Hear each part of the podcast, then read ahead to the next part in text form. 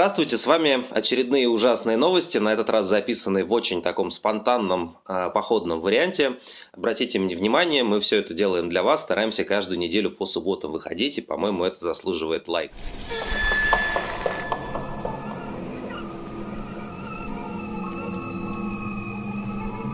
Главная политическая новость этой недели, конечно, заключается в том, что у нас в России начались, простите за выражение, выборы. Начались они практически официально. С одной стороны, Совет Федерации утвердил дату, когда эти самые выборы пройдут. Э, закончатся они 17 марта, а начнутся еще 15 марта, то есть Президентов у нас теперь тоже выбирают многодневно, что, конечно, достаточно странно.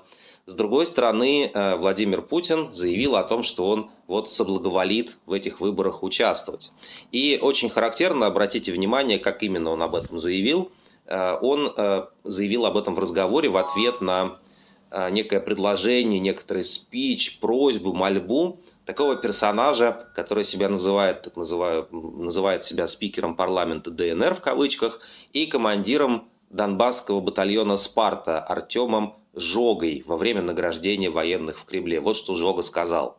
Совет Федерации э, назначил выборы президента Российской Федерации. И я в лице всего э, нашего народа, всего Донбасса, наших воссоединенных земель, хотел бы просить вас принять участие в этих выборах. И вот в ответ на это Путин заявил о том, что, конечно, надо участвовать. Конечно, когда тебя жога просит, как же можно отказать? Сейчас вы правы, сейчас такое время, когда нужно принимать решение. Я буду баллотироваться на должность президента Российской э, это очень показательная вещь, потому что, конечно, получается, что российский президент, он решил пойти на эти выборы буквально в результате того, что один из участников военных преступлений, агрессии в Украине, э, коллаборант, оккупант Жога, его об этом попросил. Это жест, безусловно, символический. Очень много он всего говорит и о том, как будет идти эта так называемая предвыборная кампания, и о том, что будет, э, по всей видимости, после выборов, что может быть после выборов. Но вы знаете, да, что сейчас оценка политической ситуации заключается в том, что Э, что до выборов у Путина руки связаны, а вот после выборов он сможет делать все, что он захочет, потому что он опять увидит, что народ его в кавычках любит, и можно будет объявлять мобилизацию, пытаться начинать новое большое наступление в Украине, совершать новые военные преступления. Вот Жога все это подтвердил. Вообще, конечно, лозунг этой кампании «Жога» и такие, как Жога, выбирают Путина. Это вот то, что нам уже вполне конкретно пообещали. Наверное, самое важное в этом контексте вещь это то, что сыграв на э, опережение на этой неделе э, про свою стратегию на эти выборы, заявил Алексей Навальный, главный российский политзек и лидер российской оппозиции. Навальный заявил о том, что да, в этих выборах э, нужно участвовать, что он призывает в них участвовать, и он, более того, он и его команда призывают других людей агитировать, э, участвовать в этих выборах и голосовать. Это вторая часть, составляющая этого плана голосовать за любого другого кандидата, кроме, э, собственно говоря, Владимира Путина. А, на мой взгляд, это самый разумный план, который может э, существовать в нынешних условиях. Потому что, смотрите, если мы эти выборы, ну, то есть с политической точки зрения, эти выборы в любом случае э, в достаточной мере нелегитимны. Когда, смотрите, когда допускают, когда все оппоненты Путина находятся либо за границей, либо в тюрьме публичной, когда к выборам э, не допускают нормальных оппозиционных кандидатов, когда медиа все находятся в статусе преступников, нежелательных организаций, когда в обществе фактически запрещена и криминализирована общественная дискуссия о политике предыдущего действующего сейчас президента, ведь мы фактически все эти законы про фейки и дискредитации, они э, защищают право Путина творить э, произвол, творить военные преступления, и все по этому поводу должны молчать под страхом уголовного преследования. Вот во всех этих условиях, на самом деле, понятно, что выборы будут в значительной степени нелегитимны в любом случае, но при этом, если, если э, общество не будет сопротивляться, не будет хотя бы пытаться ставить такую задачу, то, конечно, нам и внутренней аудитории в России, и внешним наблюдателям все это преподнесут, весь этот праздник путинской в кавычках демократии, преподнесут как идею о том, что э, все абсолютно россияне обожают войну, что все выступают за войну, все в восторге от Путина, сопротивляться и даже ставить такой вопрос некому, все испугались вот с Путиным конкурировать на этих прекрасных выборах. А, и поэтому для того, чтобы иметь возможность легально показать свое отношение к войне, для того, чтобы выразить э, свое несогласие с войной и несогласие с тем, что Путин делает, мне кажется, как многие понимают, и вот как Навальный подтвердил, э, участвовать в этих выборах нужно, но при этом дальше возникает следующая ситуация. С одной стороны, есть, смотрите, есть государственный аппарат принуждения, огромное количество силовиков, огромное количество людей, которые будут фальсифицировать выборы – административный ресурс, который приведет на эти выборы бюджетников и который заставит их голосовать, да, так как это будет нужно, э, нужно Кремлю. Еще, конечно, на Путина будут, будет играть электронное голосование, которое позволит э, ребятам рисовать более-менее все, что они захотят на этих выборах, это тоже понятно. Трехдневное голосование, которое они придумали с Эллой Александровной Памфиловой – тоже будет играть на вот эту мобилизацию бюджетников. Дискуссия общественная, как мы уже сказали, запрещена. Вот все это мы вместе собираем. Есть такое огромное, кровавое, репрессивное, преступное государство, что с другой стороны, с другой стороны находится. С другой стороны, э, всему этому процессу противостоят какое-то количество миллионов наших соотечественников, которые не хотят участвовать в этой войне, не хотят, чтобы, чтобы эта война уничтожала будущее э, и их семей, и семей всех остальных. А, люди, которые хотят просто, чтобы Россия нормальной жизнью жила, дружила со своими соседями а, и не мечтала вот об этой вечной кровавой бане, которую Путин, а, Путин всем нам предложил. И вот эти люди, они, в принципе, против всего этого аппарата принуждения, лжи и насилия должны как-то собраться и что-то что сделать, что у них получится. Мне кажется, очень важно, да, что, что выборы – это легальный способ и все еще достаточно безопасный способ показать свое отношение к войне. Мне кажется, важно, что хороших кандидатов, в принципе, на выборах вообще не будет. Вот дискуссия про Екатерину Дунцову, журналистку из Тверской области, которая заявила о том, что она хочет участвовать в президентских выборах, очень показательно, ну, потому что Дунцова человек, который, в общем, не имеет нужного опыта и просто не очень понимает, с чем она сталкивается – на мой взгляд. Даже вот когда такой человек появляется на горизонте, для многих людей это означает некоторую надежду. Надежду на то, что вот все-таки есть честные люди, которые пойдут в политику, мы сейчас все за них проголосуем, и в результате в нашей жизни что-то наконец-то поменяется. Да, и вот у нее там группа в Телеграме уже, по-моему, больше, больше 100 тысяч человек набрала. Люди хотят честных кандидатов и не понимают, что просто никакого честного кандидата Кремль на выборах э, может не зарегистрировать, и просто этого кандидата в списках не будет. И, соответственно, вся риторика о том, что я куда-то выдвигаюсь, даже если бы она имела какие-то шансы, как там у Тихановской на успех, да, с э, кем Дунцову сравнивают, это все в случае России э, сейчас уже особо не работает. Они выдвинут в бюллетенях на президентских выборах будут только те люди, которые будут согласованы с Кремлем. Но в любом случае, мне кажется, надо понимать, что никакого вот хорошего, красивого кандидата, который всех устроит, на этих выборах в принципе не будет. И поэтому мы приходим к совершенно очевидной идее, что голосовать можно за любого кандидата, напротив которого прямо не написано «военный преступник» и «тотальная война». Когда Путин от жоги выдвигается, это означает, что Путин хочет тотальной, бесконечной войны – причем войны не только с Украиной, но по большому счету с Западом и со всем миром. Со всем миром, кто нам не нравится, кто каким-то образом мешает э, Путину э, организовывать, вот вести свою эту бесконечную власть. Э, и поэтому любой другой кандидат, даже если это какой-то ну, сподручный Путина типа Зюганова и вообще его из шкафа какого-то нафталинового достали, этого кандидата, любой другой кандидат это все-таки кандидат не война меньшая война, чем Путин. Трудно себе представить большего, большего насилия, больших преступлений, чем власть Путина, после, особенно после 24 февраля э, прошлого года. Я об этом на самом деле, о том, что, как мне кажется, оппозиция к этому должна прийти, и что, в общем, мой анализ тоже показывает, что мы в эту сторону движемся, к такому решению, э, голосуя за любого другого кандидата. Я об этом написал э, заметку, статью для «Новой газеты Европы» еще в конце октября. И в этом тексте еще был, ну там есть аргументы, собственно говоря, почему, а, почему не участие в выборах это большее зло. Э, в частности, на нас все будут пальцем показывать и говорить, посмотрите, вы все согласились с войной, вы не участвовали в этих фейковых поддельных выборах, значит, вы на все согласны. А, и я думаю, что здесь может быть еще, здесь может быть некоторый твист. А, это история про то, что вот будет происходить непосредственно 17 мая, в последний день голосования, когда на участке могут прийти протестно настроенные, настроенные граждане.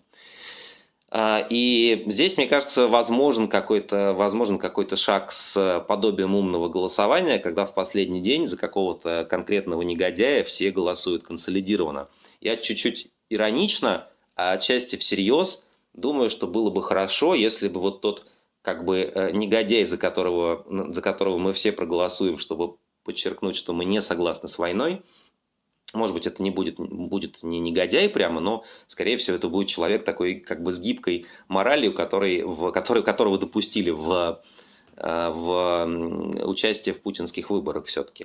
Э, так вот, я думаю, отчасти всерьез, отчасти иронично, что выбрать человека, за которого как будто в, в рамках умного голосования все проголосуют в последний момент, можно было бы по жребию – знаете, такой стоит в кадре такой Леонид Волков в костюме, у него такие шарики крутятся, значит, вот Зюганов, Слуцкий, еще какие-то хмыри, э, на этих шариках написано, и как в спорт-лото он вытаскивает шарик, это происходит в 8 утра 17 марта, и все говорят, вот давайте мы, значит, проголосуем вот за этого случайно выпавшего негодяя. В конечном итоге это очень честно, это жребий решил, а не то, что мы э, работаем на какого-то конкретного негодяя и э, даем ему дополнительные политические очки. Э, будем следить за развитием сюжета. Сейчас следующий этап после того, как Жога с Путиным выдвинулись, такой Жога Путин, важно понять, кто все-таки будет еще в бюллетенях, потому что все остальные правила игры уже предельно ясны, я их перечислил.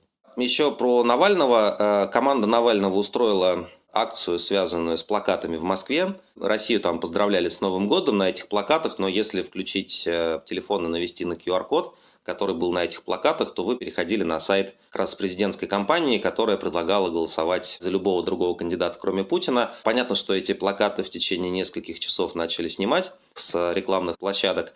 И, кроме того, еще, кажется, вышла распоряжение правительства Москвы о том, что э, вообще никаких QR-кодов больше у нас на уличной рекламе быть не должно. Работает это, как я понимаю, так. Ты сначала э, делаешь ссылку на QR-код на какой-то безобидный сайт, там, не знаю, про Новый год елочные игрушки, но потом этот сайт заменяешь на другое содержание, и вот у тебя уже QR-коды э, распечатаны, висят в городе, а твоя ссылка начинает вести на какой-то сайт, на какую-то информацию, которая, которая властям совсем не нравится. Власти немедленно по традиции, по зловещей такой э, преступной традиции начали Навальному а, мстить. А, Навального по сообщению его команды уже несколько дней никто не видел, с ним нету связи. Накануне ему стало плохо в тюремной камере, и к нему вызывали даже врачей, потому что он там буквально лег в камере ШИЗО на пол. А, это типичные такие, ну вот диктаторские пытки, да, что вот ты раз не затыкаешься, пытаешься нам с жогой помешать, то э, мы тебя будем наказывать и мучить. И с учетом того, что связь с Навальным э, очень ограничена сейчас, это все, конечно, очень, очень страшно да, ограничено, потому что адвокаты Навального, три человека из них, из старой команды адвокатов, они тоже находятся в тюрьме. Э, вот такая предвыборная кампания.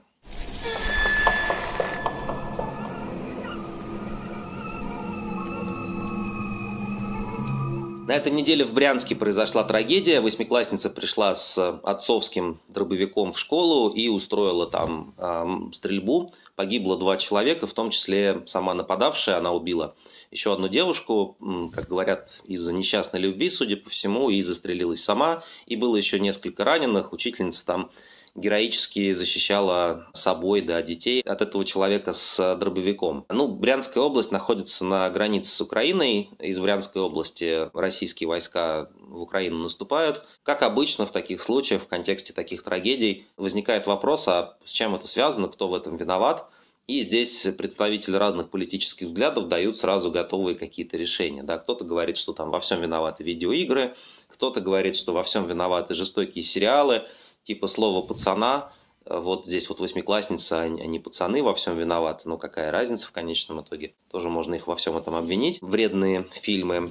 Меня всегда поражает вот такой разрыв между, между злодеяниями, которые творят взрослые, ну то есть над, над Брянской областью летят э, ракеты и самолеты, чтобы бомбить украинские города, а потом э, люди, которые, которые на все это смотрят абсолютно спокойно, с пониманием, да, или там с безразличием, чиновники всякого рода российские, они вздыхают и говорят, ой, боже мой, какое же тлетворное западное влияние на наших детей. Вот они насмотрелись своих фильмов, сериалов и видеоигры наигрались и пошли кого-то убивать. А, мне кажется, это какое-то ужасное лицемерие. И мне кажется, что совершенно правы те, кто говорит, что это государство нормализует жестокость и насилие, а подростки реагируют в том числе на и на эту жестокость, и на безразличие и лицемерие взрослых. Ну и время от времени это доходит до вот таких э, страшных явлений, да, и тем более, что у нас, э, мне кажется, это, эти темы рифмуются, у нас практически каждый выпуск наш, э, речь идет о том, что кто возвращается с войны, кто выживает на этой войне, какие люди из российских тюрем э, возвращаются в так называемое мирное общество, да, и на этой неделе вот стало известно, что человек, который бывший режиссер э, легендарного Яралаша, э, которого судили за, за педофилию, ну, как по, по, общему, по общей идее да, современного общества одно из самых страшных э, преступлений, растление несовершеннолетних, сексуальное насилие в отношении совершеннолетних. Так вот, этот бывший режиссер Яралаш Илья Белостоцкий, вы можете уже догадаться, что прозвучало дальше, отправился воевать в Украину – об этом рассказала сестра Белостоцкого. Он пока, собственно говоря, воюет. Но если выживет, Белостоцкий вернется счастливым и свободным человеком в наше замечательное общество, которое этой войной э, построено. Да, вот такие вещи как, как бы абсолютно нормализованы. Э, и, ну, хочется, наверное, наверное как-то совсем зло ну, тут иронизировать не над чем, да, но я просто подумал, если бы эта восьмиклассница с ружьем бы выжила, ее же тоже можно было подержать пару лет в тюрьме, а после этого отправить на СВО, чтобы она там исправилась и убила бы кого-то еще, да, а потом вернулась бы в российское общество. И тогда бы никаких проблем... Понимаете, как бы смысл этой, этой, э, этого очень, э, этой очень, очень черной логики заключается в том, что если бы так можно было бы сделать с восьмиклассницей, то получается, что у российского общества и государства официально никаких претензий к ней бы не было. Вне зависимости от того, какие вещи ты творишь а, до СВО, война искупает абсолютно все. Такая машина по переработке любых злодеяний в общественную гордость. Да, во главе вот этих всех э, э, режиссеров Яралаша будет идти Артем Жога, который выдвинул российского президента опять же, в президенты. Вот такой у них будет отряд, э, отряд э, убийц, насильников, педофилов э, и, и прочих персонажей, которые все вместе пошли завоевывать Украину и одновременно поддерживать российского президента в его желании эту войну продолжать.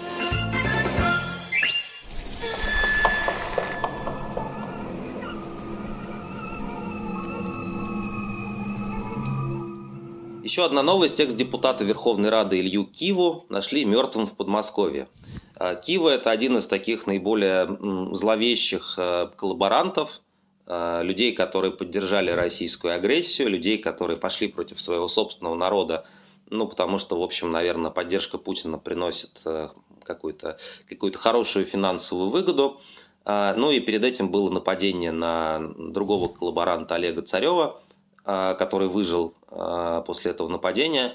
А, Киеву убили, соответственно, и представители Украины заявили о том, что это была специальная операция СБУ. Здесь очень противоречивый контекст с точки зрения того, является ли Киева легитимной военной целью.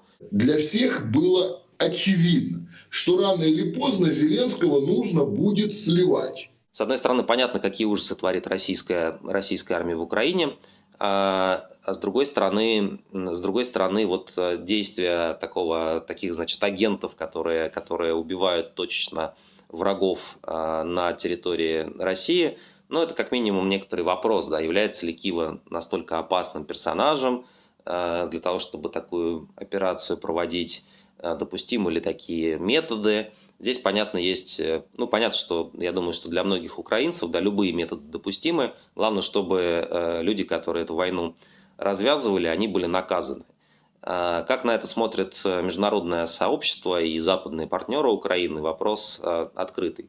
Я предпочел бы по старой нашей логике, я предпочел бы, чтобы все военные преступники, коллаборанты, они оказались под судом и были наказаны справедливо да, в, результате, в результате открытого процесса, в котором мы видели бы еще, как эти люди оправдываются по, э, о том, что они делали, какая мотивация у них э, была. Было бы очень любопытно многих таких людей увидеть именно на суде.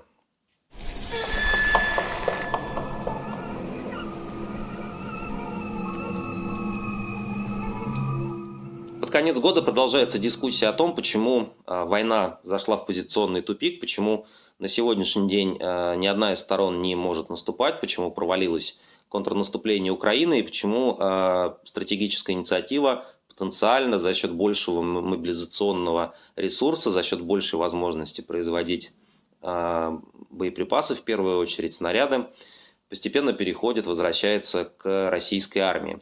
Об этом вышел важный текст э, The Washington Post, в частности, на этой неделе. И это такая очень объемная картина, потому что журналисты Washington Post поговорили более чем с 50 э, военными чиновниками, и вот их выводы. Э, Украине рекомендовали начать наступление еще весной 2023 года. Это было сделано в Пентагоне, в НАТО, для того, чтобы российские войска не успели укрепить линии обороны. Мне кажется, когда э, какие-то собеседники Washington Post, тоже американские журналисты задают вопрос американским военным экспертам и людям, у которых есть какая-то информация по этому поводу, когда вот так ставится вопрос, да, то здесь, мне кажется, немножко тоже есть попытка выгородить самих себя. Это мы им все правильно советовали, они не прислушались к нашим советам, и вот в результате у них ничего не получилось, говорят какие-то американские военные эксперты. Но э, у украинской армии, украинского командования была понятная тоже логика – они хотели наступать с большим количеством техники. Техника приходила медленно. Мы знаем, да, самолеты до сих пор не были поставлены. А, тяжелая техника, танки в первую очередь, была, это была очень сложная такая история про согласование о том, а, сколько этих танков и когда они будут поставлены. Для западных стран это было тяжелое решение. Короче говоря, украинцы хотели лучше подготовиться и иметь больше техники. Американцы считали, что пока вот российские войска дезорганизованы нет устойчивой линии обороны, надо наступать. Такие выводы Вашингтон-Пост. Получилось в итоге как получилось. И технику в полном объеме не поставили, ну и наступление э, затянулось, а, э, да, как вот тоже продолжают журналисты, к июню, когда контрнаступление началось, российская армия укрепила линию обороны и успела положить мины. А, и дальше журналисты продолжают распыление сил, а, попытка наступать по нескольким направлениям и отсутствие авиации – тоже помешали украинской армии осуществить успешное контрнаступление. Ну, мы не военные эксперты, конечно, да, мы стараемся изучать э, то, что пишут люди, которые в, непосредственно в войне понимают лучше, делать какие-то собственные выводы. Вот такая рефлексия была в Washington-Post. Мне кажется, сейчас гораздо важнее э, даже не столько уроки, конечно, полезно учиться на ошибках, но сейчас гораздо важнее не столько уроки э, этого военного года, сколько то, чего мы можем от следующего года ожидать. И вы знаете, что есть, э, есть э, большая дискуссия по поводу, по поводу продолжения военной и экономической помощи Украине, что в Сенате США был большая, большие дебаты по поводу того, как нужно деньги, деньги выделять Киеву, киевским союзникам американцев.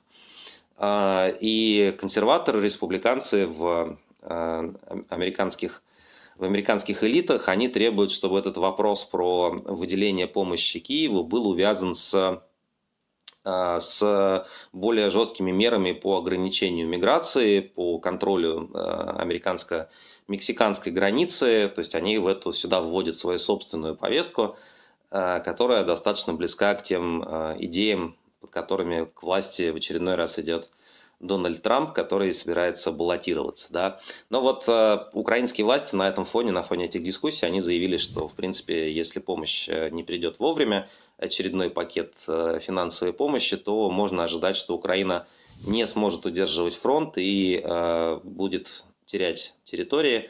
Э, ну а Путин тем временем, конечно, будет считать, что он наконец-то дождался своего, наконец-то Запад ослаб, наконец-то все поссорились, как он хотел с самого начала. Вот это хороший момент для того, чтобы переизбраться на российских псевдовыборах, и пойти вперед и, в общем, устроить по-настоящему такое государство смерти. Вот примерно такая перспектива. Будем надеяться на то, что э, эта перспектива останется мечтой Владимира Путина, а не той реальностью, в которой нам придется жить в 2024 году.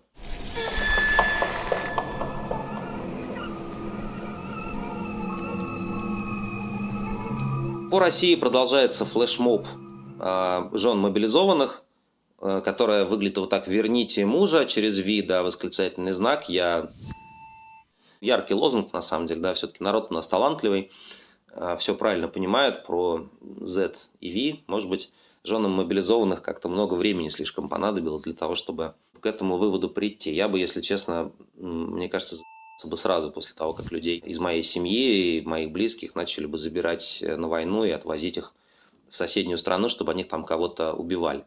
Э, ну, как бы, наверное, мне кажется, дело не в том, что мы такие, значит, умные, Э, в отличие от жен мобилизованных, а просто это же наша профессия была, да, мы же следили за, за новостями, за контекстом и понимали примерно, к чему все идет.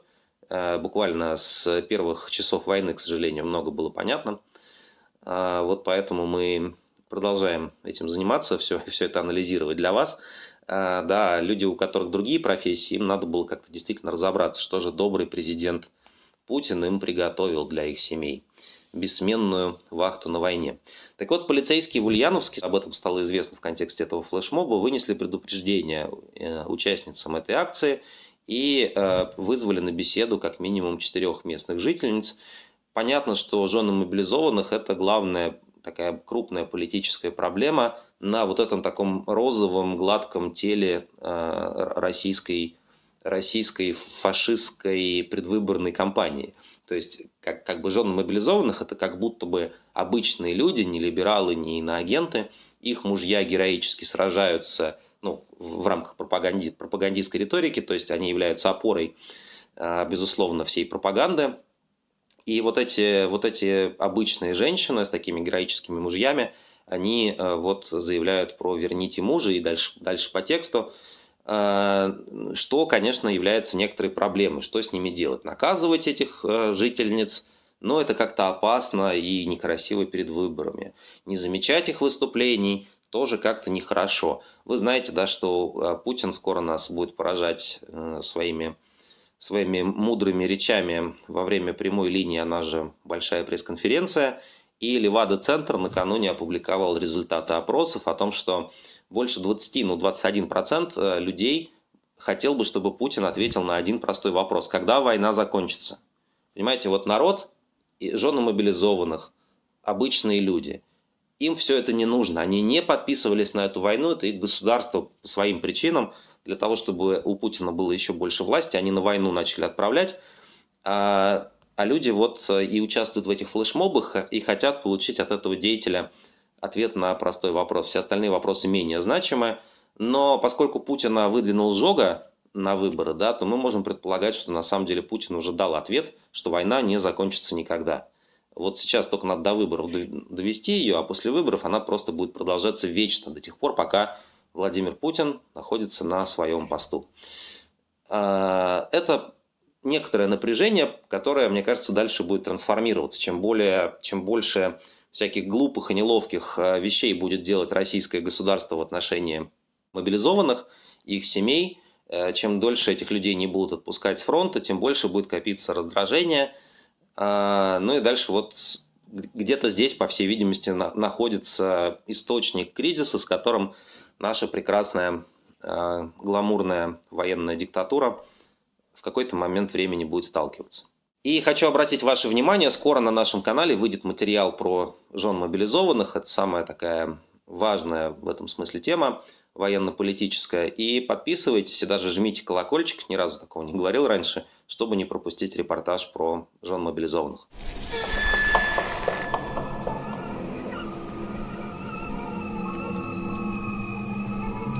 Вот еще очень характерная вещь, связанная с войной – в Непале, в одном из самых бедных государств Азии, призвали Россию остановить вербовку своих граждан, граждан Непала, на войну в Украину, после того, как там погибло, в Непал пришло, пришло, пришло 6 похоронок, погибло 6 э, наемников, которые поехали в Украину воевать. и какие-то вербовщики в Непале даже были, в общем, задержаны. Смотрите, как работает, как работает российская военно-пропагандистская машина. Когда своих э, заключенных и педофилов из Яралаша не хватает, то э, вербовщики начинают ехать туда, где людям живется хуже всего. Вот если у вас не хватает бедных, запуганных людей без будущего, которые не могут выплатить свои кредиты, мы писали об этом недавно, да, что теперь главные вербовщики внутри России на эту войну – это судебные приставы. Если вот у вас есть э, коллекторы, да, если у вас есть э, долги, то к вам придут и скажут, там, старик, долг ты не отдашь, ты столько никогда не заработаешь, Речь идет про долг там, ну, в 150 тысяч рублей, например. Для среднего человека в России деньги абсолютно неподъемные. То есть ты, тебе, чтобы жить на что-то, да, тебе нужно работать, пытаться и стараться еще занимать, а 150 тысяч рублей ты уже, в общем, особо не отдашь. Деньги очень большие, потому что, да, и вот такой человек, он отправляется на войну, но когда этих людей не хватает, тогда вербовщики из России, самые вот такие, конечно, сами эти вербовщики не едут на войну, они едут деньги зарабатывать просто, да, не рискуя своей жизнью. Вот они едут в беднейшие страны мира.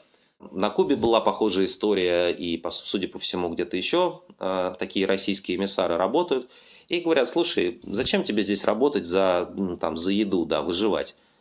Поезжай и убивай людей во имя Путина. Это очень замечательная, хорошая война. Мы дадим тебе, ну, сколько там люди получают, да, там несколько уже тысяч долларов. Для Непала большие деньги за участие наемником в такой войне. Приезжай, да, все будет хорошо, вот такие люди России нужны.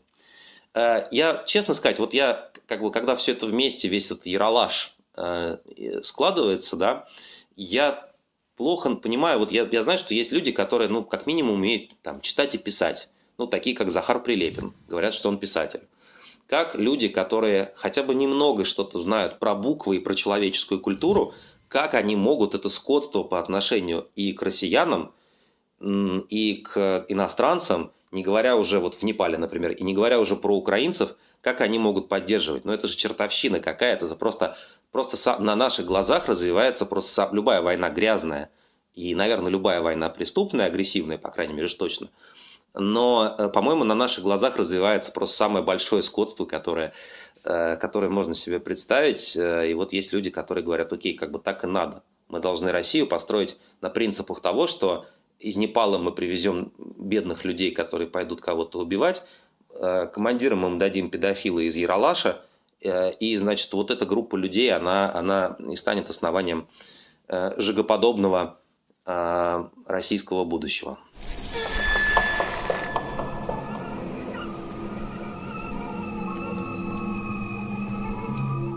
Чтобы разбавить всю эту, всю эту мрачную картину реальности, в которой мы живем, поговорим о чем-то интересном и человеческом.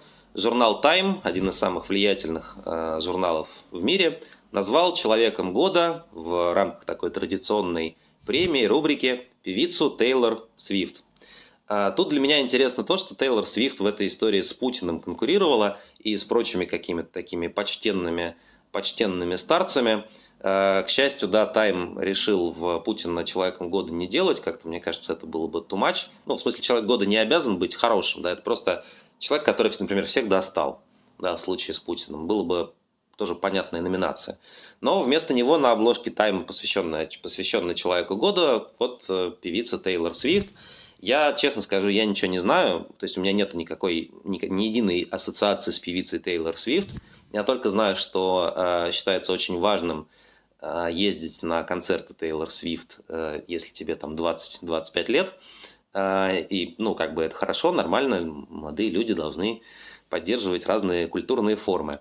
Я знаю, что мы обсуждали, э, что, может быть, выдающихся сотрудников «Новой газеты Европы» нужно э, премировать командировками на концерты Тейлор Свифт, покупать им билеты, билеты на самолет, и вот как бы человек летит куда-нибудь, и там ему как будто бы хорошо. Ну, это мы еще обсудим на совещании, что называется. Ну и то, что я так чуть-чуть, я все-таки бегло познакомился с, с этим явлением, а, как я понимаю, да, певица рассказывает про жизнь современной молодой женщины, в первую очередь девушки, и рассказывает про разные вещи, которые, которые как-то человеческую жизнь сопровождают. Как то, ну не знаю, а, взросление, опыт потерь, расставание, как бы какая-то, какое-то новое понимание себя, обретение некоторой идентичности.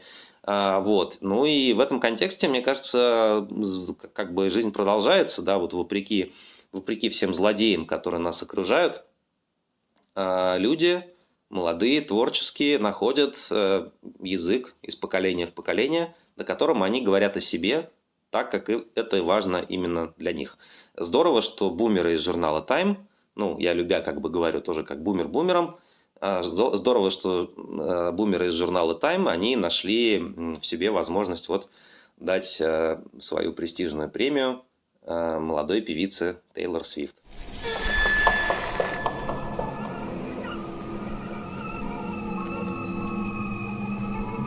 Хочу вернуться к одной новости про репрессии. Про нее мало говорят, потому что репрессий стало очень много. Несколько сотен, а по некоторым подсчетам даже несколько тысяч политических заключенных в России есть.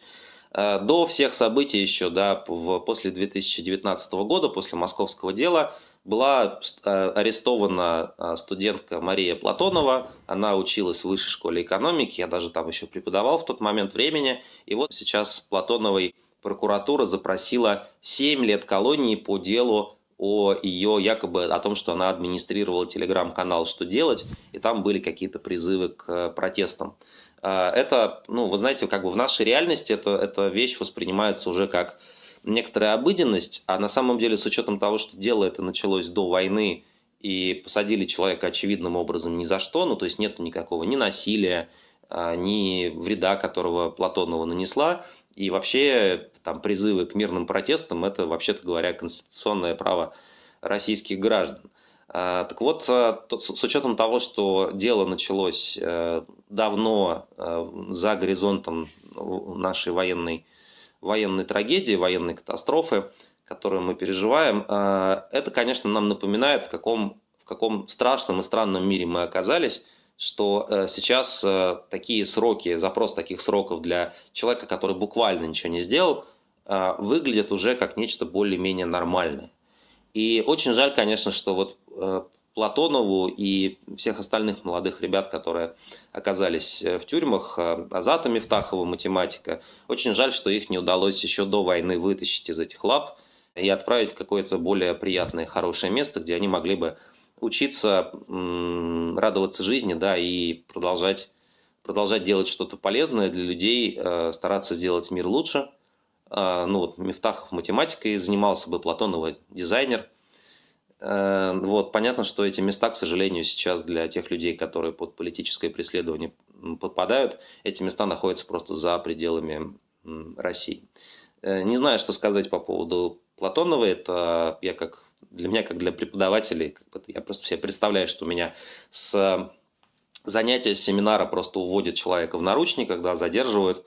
А, это по-настоящему страшно и для всех, кто учится, и для преподавателей, и, конечно, для членов а, семьи Марии. А, ну, судя по всему, суд, поскольку суд у нас гуманный, даст 5 лет, да, и Платонова еще какое-то время будет находиться в заключении, скорее всего, если какого-то ну, странного, чудесного события не произойдет.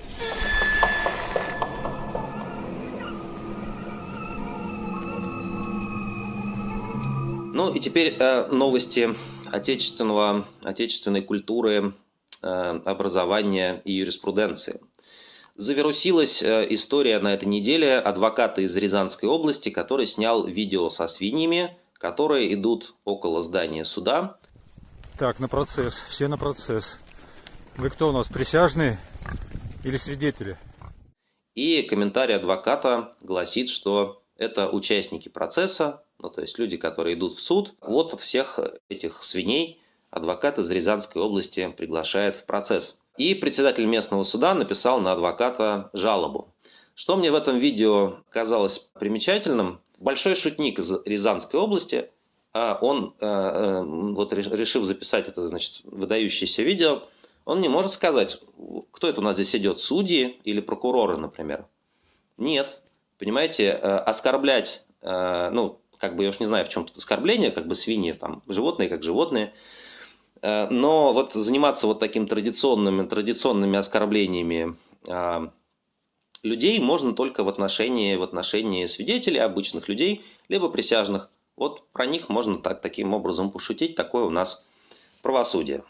Зачитаю новость без комментариев. На Первом канале депутат Госдумы Мария Бутина в шоу «Кукла наследника Тутти» Мария Бутина со свиньей в носочках на руках рассказала, цитирую, о том, что у Зеленского мерзнут пятки из-за заграничных поездок. У Володи Зеленского часто мерзнут пяточки. И не мудрено. Столько турне по иностранным государствам с протянутой рукой за новой военной помощью не совершал еще ни один национальный лидер.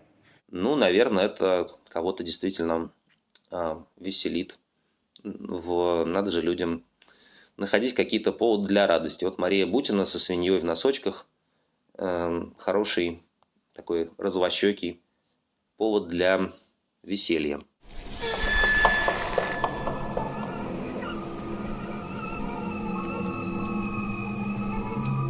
Это были ужасные новости в походном формате. Если вам нравится, несмотря на походный формат, что мы делаем, то ставьте ваши лайки, пожалуйста, пишите комментарии под этим видео, подписывайтесь на нас в социальных сетях, в Телеграме и на YouTube-канал «Новой газеты Европа». И до встречи на следующей неделе. На следующей неделе мы уже, конечно, будем в студии, вернемся в студию, и уже скоро будет, будет какое-то, я думаю, интересное подведение э, итогов в таком расширенном формате, наверное, еще не на следующей неделе, но уже очень скоро.